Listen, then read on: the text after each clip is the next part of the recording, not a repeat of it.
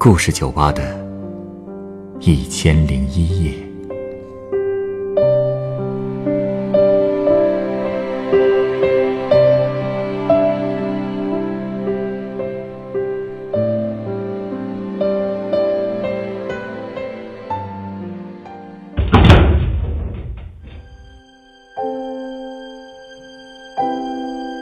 欢迎光临故事酒吧。男女之间是否存在纯洁的友谊？我们对异性好友的喜爱到底是友情还是爱情？今天来到酒吧的这位客人对这个问题也有着自己的看法。在他心里，那个多年交往的异性好友到底是一个怎样的存在呢？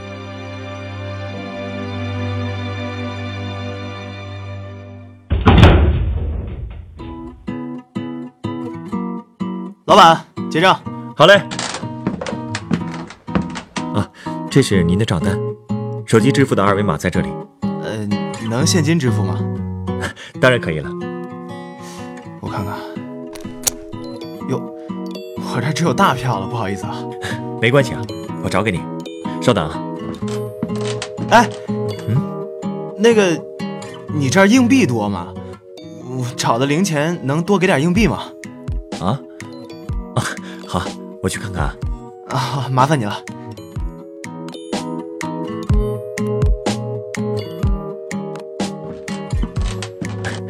你好，这是找你的钱，我把手头的硬币都拿来了，确实不多。哎呦，可以了，可以了，谢谢啊。你别客气，现在用硬币啊，确实比过去少多了。嗯，我找个机会再换一点。主要是现在都手机支付了嘛，大家现金都用的少了，更何况是硬币呢？那你特地要硬币是因为喜欢收集？嗨，不是我喜欢收集，是我的嗯红颜知己啊，他喜欢收集。红颜知己？哈，这个词儿是不是太装了？其实就是我朋友了，好朋友。暗恋对象？啊，没有没有没有没有，就是好朋友。哎呀，你也不是第一个这么问的了。好多人都觉得呀，我俩这关系挺微妙的，我都不知道该怎么解释了。你说是朋友吧，但我们的感情确实比普通朋友要深。但要说恋人吧，我觉得还是算了吧。算了，他不适合做恋人。嗯，也许吧。哎，那么想八卦我俩的事儿啊？故事酒吧的老板不八卦怎么能听到故事呢？也是啊，当然了，前提是你愿意讲。哎，讲讲也没什么。其实你问的问题啊，也是我一直在想的事儿，正好说给你听听。嗯，你也帮我参谋参谋。好啊。嗯，我和他呢是初中同学，不算是同桌，因为我和他之间呀还隔了一条过道和一个男生。那个男生。我就叫他小歪吧。我的这位红颜知己啊，和小歪是玩的很好的朋友。一开始我们也不熟，但因为初二的时候啊，我和小歪成了同桌，关系还不错，连带着呢就和他也熟了起来。他虽然长得不漂亮，但笑起来的酒窝却很好看。他性格很外向，特仗义豪放的一个人，经常大大咧咧的，跟个男孩子似的，和我们班大多数男生啊都是称兄道弟的。我呢，性格正好相反，挺闷的一个人。直到遇见了他和小歪，我才开始慢慢的变得外向起来。他物理不好，小歪物理很好，所以他经常问小歪物理题。不过他们俩讲着讲着呀，就容易跑偏，开始闲扯瞎聊。聊的时候啊，就会拉上我一起。小歪经常开我的玩笑，我不知道怎么怼回去的时候啊，他就会来帮我回怼。一来二去的，我也开始变得爱开玩笑了。有的时候，我们还会合起伙来开小歪的玩笑，怼小歪。不过，和他真正成为好朋友，还是在上高中以后。他和小歪考上了不同的高中，可我却落榜了。因为不甘心，所以我决定复读。你也应该知道，初中复读是没有专门的复读班的。所以我就插班去了一个应届的初三班，班上只有我一个复读生，你也能想象压力有多大吧？嗯，初中复读的确实不多。主要是我那个成绩上普通学校也可以，但又觉得太对不起自己了。可是复读的日子也不好过呀，压力实在太大了，所以当时真的很痛苦，也很孤独。有时候也想过要放弃，想着就这么沉沦下去，说不定会更轻松一点。但是，多亏有他在，那段时间只有他在不断的安慰我、鼓励我。其实我复读之后，很少和以前的同学啊朋友联系，而我生日那天，竟然看到他在我 QQ 空间留言了。啦啦啦，生日快乐啦！加油，我们等你哦。虽然只有短短的一句话，可是却温暖了我很久。从那之后啊，我就和他联系的越来越频繁。我们每个周末都会互相打电话，互相给对方唱歌听。虽说他唱的挺烂的吧，可我还是觉得很温暖，很感动。有时候他会跟我说在高中遇到的有趣的人和事儿，我会跟他说我最近遇到的困难，吐槽自己有多烦。哎呀，没事儿，加把劲儿。再坚持几个月，你这么努力，一定会成功的。有时候啊，他实在是找不出安慰我的话，就会到网上找各种心灵鸡汤，一股脑的塞给我。哎呀，可能是那个时候看了太多的鸡汤文了，导致我现在看见这样的文章就实力拒绝。哎，对了，还有一件事儿特别感动我，就在我复读的那个冬天呀。有段时间我特别烦躁，他竟然没打招呼就来看我了，真是把我吓了一跳。他还带了一大袋核桃给我。你那猪脑子该好好补一补了。那给你，加油！我赶时间去外婆家，先走啦。说完，他连头也没回就跑了。但是我看着他离开的背影和核桃，心里立刻就平静了。后来，我终于顺利考上了高中。只不过不是他上的那所，而是和小歪同校。不过也奇怪了，在高中我和小歪倒是不常联系，反而是和他联系的比较多，而且已经到了无话不谈的程度。以前我也觉得我只是把他当非常好的朋友，跟哥们似的。直到后来有一天，他告诉我一件事，让我意识到，我对他的感情，可能不只是友谊那么简单。他告诉你什么事？他跟我说，他一直在暗恋小歪。嗯，然后他还断断续续给我讲了他为小歪做的好多蠢事，比如初中的时候和我打成一片，其实就是为了能和小歪更亲近。这个，我这时候才明白，我是喜欢他的，只不过我一直没勇气告白。后来又发生了一件事儿。彻底让我打消了向他告白的念头。又出什么事了？有一天晚上，他哭着给我打了个电话，真把我吓着了。平时那么大大咧咧、没心没肺的一个假小子，我真是第一次听见他哭成这样。我费了半天劲才把他安抚好，然后他告诉我，他跟小歪告白了，但没有成功。然后就尴尬了呗，因为他太好面子了，觉得没脸再和小歪做朋友了。于是就跟小歪说了绝交。嗯，按说要面子的话，不是应该说继续做朋友之类的吗？这样两边才有台阶下。嗨，他有他的理由。我后来问过他，后悔和小歪绝交吗？他说不后悔，因为不绝交的话，自己心里还会有期待。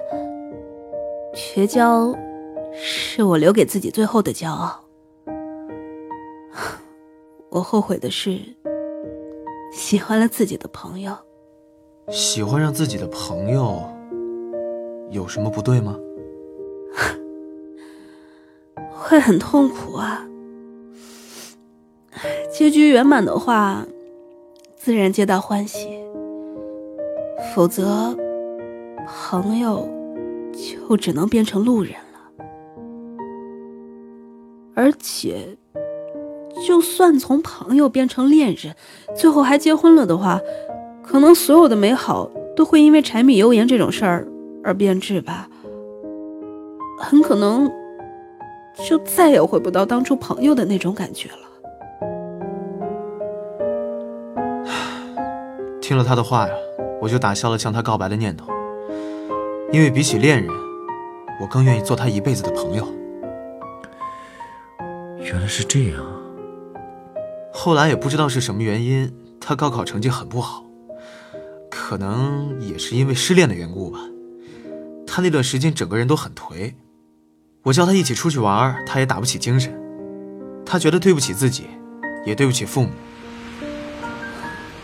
我想复读，那不如来我们学校吧，我们学校可是省重点高中，哎，而且我还可以帮你打听哪个复读班的老师教的比较好。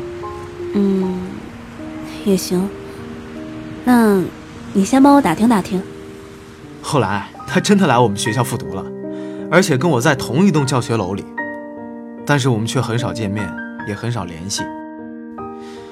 有好几次。我故意从他教室门口路过，都看见他在埋头做题。每次在学校和他见面，也都只是简单的打个招呼。他复读的这一年，是他最沉默的一年。看他这样，我就想到了当年复读的我。他应该也和我当年一样，也是很孤独、很烦闷的吧。我本来也想找他聊聊天，安慰安慰他的，可我怕我多说一句话都是打扰他。后来他考的怎么样？唉，也算是苦尽甘来吧。他考到了武汉一所不错的大学，我考去了四川。去武汉之前，他请我和其他的几个朋友吃了一顿饭，说要谢谢我们在他最痛苦的时候一直在支持他。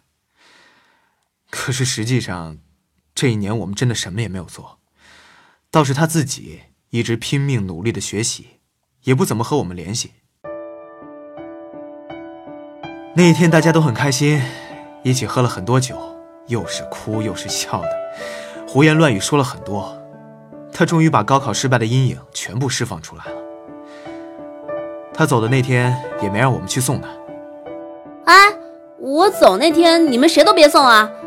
到时候谁再忍不住哭出来，那就太不爽了，感觉就像要结束了什么似的，我可不喜欢，听见没有？嗯。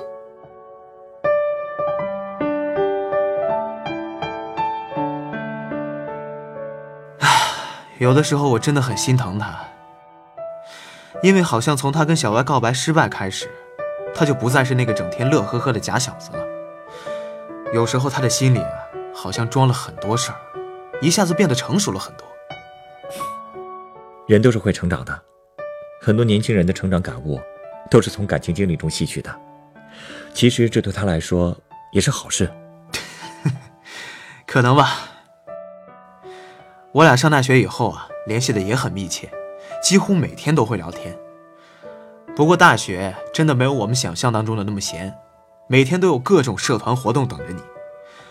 后来上了大二以后啊，我们的联系慢慢变少了。偶尔聊天的时候吧，她告诉我她有了男朋友，我也会告诉她我有了女朋友。我们失恋的时候也会互相安慰对方。不过经常是劝着劝着又变成互怼了，越怼越有劲儿，心情就会好不少。有的时候啊，我们也会一起讨论各自喜欢什么样类型的女生和男生。我发现其实我们都不是对方理想的另一半，她真的不是我喜欢的类型，既不漂亮也不温柔，脾气还很急。唯一的优点吧，就是她笑起来的时候酒窝很好看。哎呀可是，喜欢就是喜欢，真的喜欢，是不需要任何理由的。后来我发现，我们喜欢的另一半的类型一直都在变，也渐渐明白了，没有所谓的永远的喜欢。所以我从来都没有跟他表过白，毕竟，人是善变的，可能真的没有永恒的爱情吧，但朋友却可以是一辈子的。我们之间最好的状态就是朋友，因为很多东西是恋人之间不能讲的，但朋友可以，所以我宁愿做他一辈子的朋友。现在我们也是隔段时间才联系一次，但一聊就可以聊很久。我们也会约着一起打游戏，在游戏里互怼。其实我们相处的模式大多数都是互怼，但是我总怼不过他。哎，可不是我真的怼不过他啊，主要是他嗓门实在太大，大的都不像女孩子，一激动嗓门就更大了，能活生生的把我一大老爷们的声音给压下去。这么彪悍啊？那可不。嗯，其实要说再多的故事，也没什么可说的了。我俩一起经历的事儿其实不多。但我知道他喜欢喝柠檬水，不喜欢酸梅汤；知道他喜欢动漫，最喜欢《大鱼海棠》里的秋，因为他总希望能有一个像秋一样的人可以守护他。对了，还有硬币，他喜欢听硬币互相碰撞时发出的那种声音，而且他的零钱一定要按照币值大小和钱的正反仔细排好的，所以我一般都会留心帮他攒点硬币，等放假的时候给他。哦，我还知道他喝东西的时候喜欢咬吸管，吃东西时喜欢把自己爱吃的留到最后吃。观察的够细的，好朋友嘛，你当我说着玩呢？因为他呀，我也喜欢上了动漫。他说指甲长不卫生，我就再也没留过指甲，而且还养成了随身带纸巾的习惯。到哪儿买东西都会问问能不能找硬币。唉。我觉得这种关系也算是一种幸运吧。作为朋友，我们可以互相分享很多东西。可如果告白了，或许能轰轰烈烈一段时间，但之后可能就什么都没有了。那我宁可不去享受那轰轰烈烈。哦，曾经有个人跟我讲过，如果很喜欢一个人，是舍不得当恋人的，因为朋友能比恋人走得更远。他可能在你身边陪伴了好多年，看过你最丑的样子，懂你的性格，最了解你的喜好，在你难过的时候陪你一起难过，无聊的时候陪你一起无聊。他是你很重要很重要的朋友，却又不仅仅是朋友。彼此之间有依赖，也有距离，相处着也不累。这应该是我们最舒服的状态了吧？其实呢，也并不是说恋人就没法比朋友走得更长远。爱情、友情能够延续多久，并不是他们的性质决定的，更重要的是在于我们如何去维护这种关系。不过，我理解你的心情。哎，稍等啊，按照规矩，我要送你杯鸡尾酒。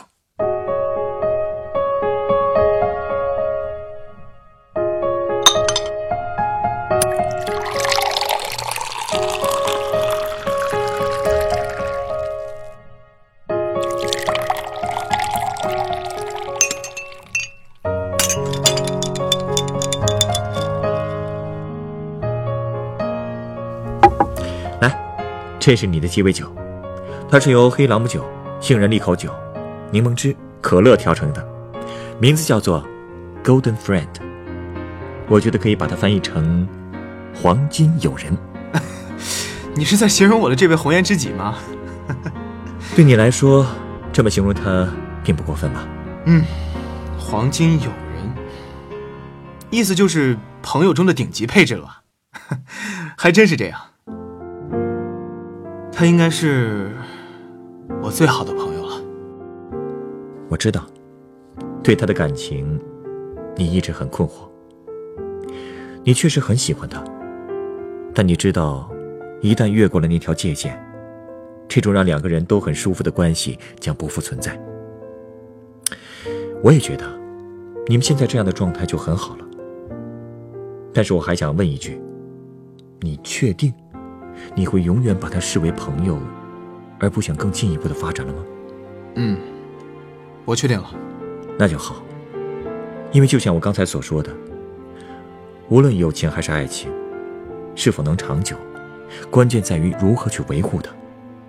如果你确定你们只是朋友，那么就不要再对他抱有超越友谊关系的期待。而这里面有一条非常明确的标准，希望你和他都能够遵守。嗯，什么标准？就是当你们决定和别人结婚以后，你们两个人之间，更要明确朋友的界限在哪里。如果你们之间还表现得过分亲密，对双方的伴侣来说，都是不公平的。你说呢？嗯，有道理。谢谢你。在尊重彼此情感选择的前提下，做最了解对方的知己，那种感觉，才会像这杯鸡尾酒的味道一样吧？是吗？我尝尝。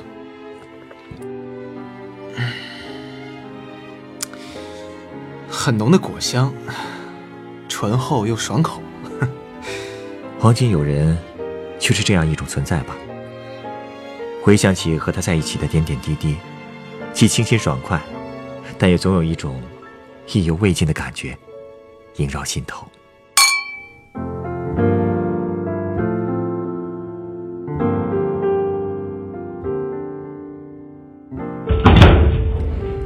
本故事原作小黎彻，改编制作陈寒，演播江山徐徐七二九晨光，录音严乔峰。下一个夜晚，欢迎继续来到故事酒吧，倾听人生故事。收听最新节目，请关注北京故事广播，工作日每晚九点播出的《故事酒吧》的一千零一夜。请问啊，你知道故事酒吧在哪儿吗？耳熟啊，好像在那边，故事大道九百五十四号。谢谢。